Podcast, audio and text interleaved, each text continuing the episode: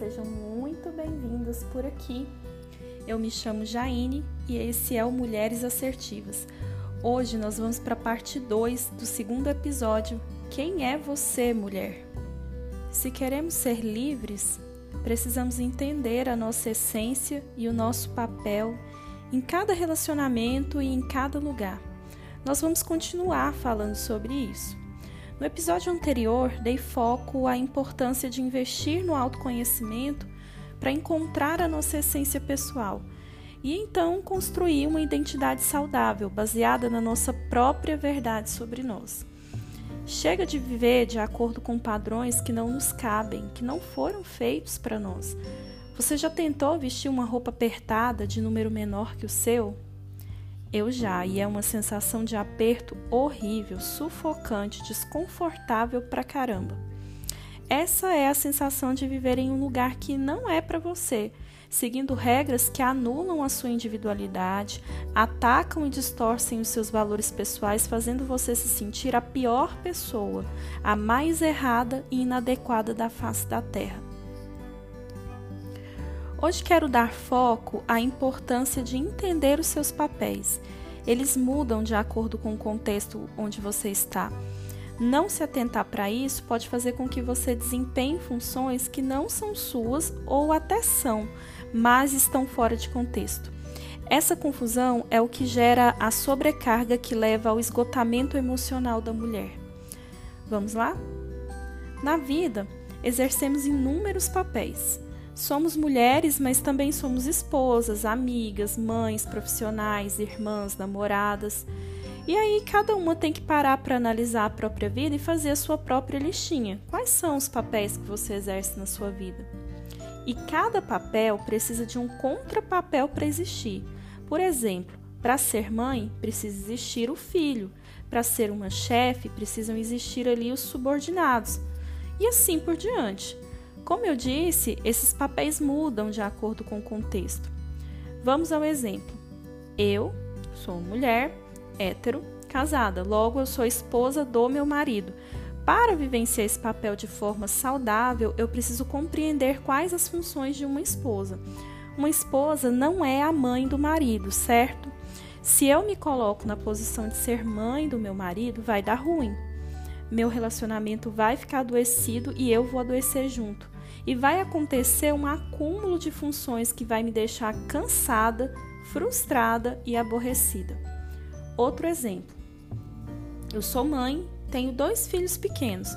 No meu papel de mãe, faz parte das minhas funções cuidar dos meus meninos, suprir as necessidades físicas deles, as emocionais, porque eles são pequenos e não conseguem ainda fazer isso sozinhos.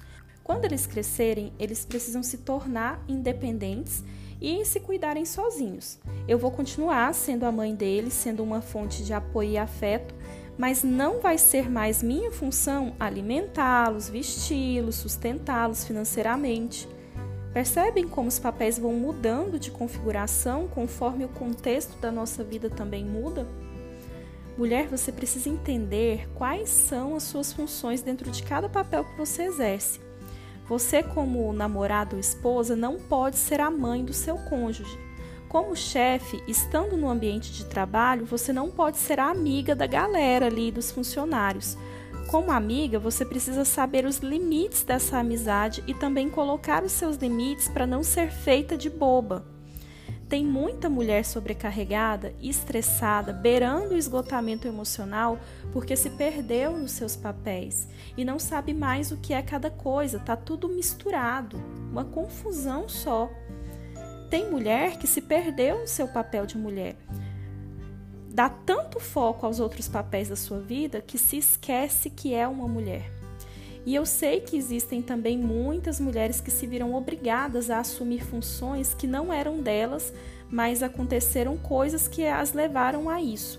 Por exemplo, tem mulher que se viu obrigada, sem estar preparada para isso, a assumir o papel de ser a mãe dos pais, porque esses pais adoeceram ou foram embora e alguém precisava assumir o controle da casa.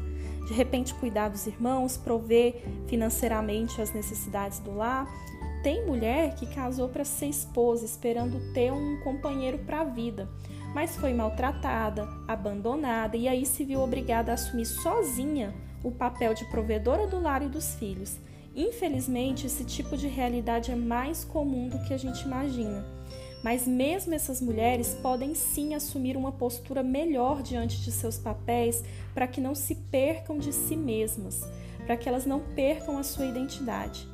Precisamos também nos atentar para o fato de que existe sim um peso social acerca do papel da mulher. Ainda existe uma visão distorcida acerca do papel da mulher e do papel dos homens na nossa sociedade. E essa confusão acaba nos influenciando muito e a gente nem percebe. Só que esse é um assunto que eu prefiro deixar para um próximo episódio, porque tem muita coisa para ser falada e discutida sobre isso aí. Existe um fato que não pode ser negado. Como mulheres, nós somos sim diferentes dos homens biologicamente falando e isso precisa ser respeitado, inclusive por nós mesmos.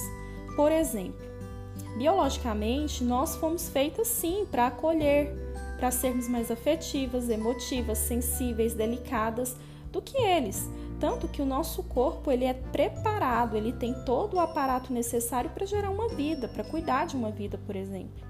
E por favor, eu não estou dizendo que só porque a gente tem útero é nossa função procriar e somos obrigadas a gerar filhos. Não é isso que eu estou dizendo. O que eu quero dizer é que isso não é ruim. Sermos mais sensíveis, emotivas, afetivas, delicadas, isso não é ruim. Precisamos redescobrir a nossa essência enquanto mulheres, resgatar a nossa feminilidade e aceitá-la. Isso é fazer as pazes com quem somos e ser mulher é parte de quem somos. Hoje eu paro por aqui, mas eu deixo a reflexão. Para você, o que é ser mulher? Como você tem vivenciado esse papel na sua vida? Você está feliz com isso? E se não está, o que, que você quer fazer? O que, que você vai fazer a esse respeito? Pense nisso. Um abraço e até o nosso próximo episódio.